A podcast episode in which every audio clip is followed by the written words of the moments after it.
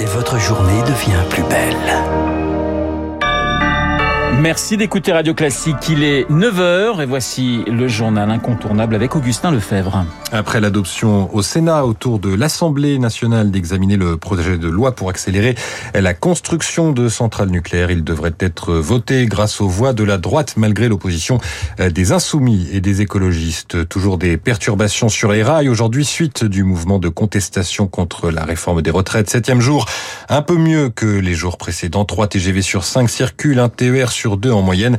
Trafic particulièrement diminué sur l'axe nord. Et puis, Joe Biden va s'exprimer aujourd'hui sur la situation des banques aux États-Unis. Objectif du président rassuré après plusieurs jours d'inquiétude et la faillite de la SVB, la Silicon Valley Bank. Plusieurs mesures ont été annoncées hier pour tenter d'éviter la panique. Augustin, votre choix culturel ce matin, vous nous emmenez au Japon. Oui, c'est avec l'exposition consacrée à Hiroshige, l'un des plus grands artistes japonais du 19e siècle avec Okusai. Le musée Guimet expose une série d'estampes réalisées pour des éventails, élégance et sérénité de ces paysages, une rizière qui baigne dans une lumière bleutée, un poétique lapin sous la lune dont les formes sont tracées uniquement par le ciel. L'animal et notre satellite apparaissent grâce au blanc du papier. On estime qu'Hiroshige a réalisé 650 estampes pour des éventails.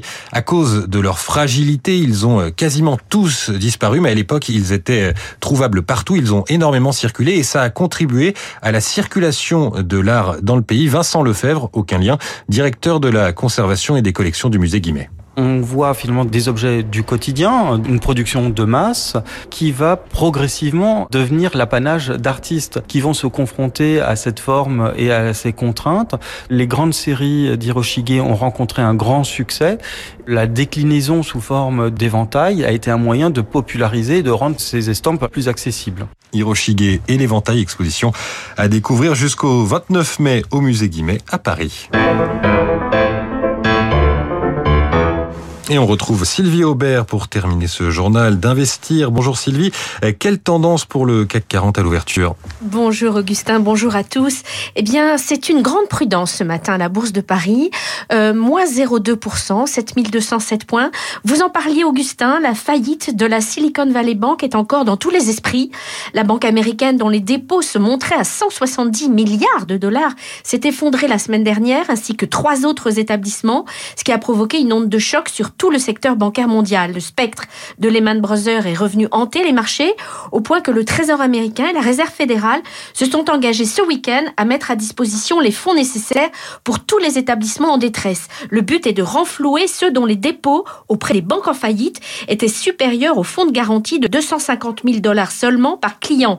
La Fed veut prouver que le système bancaire est bien plus solide qu'en 2008.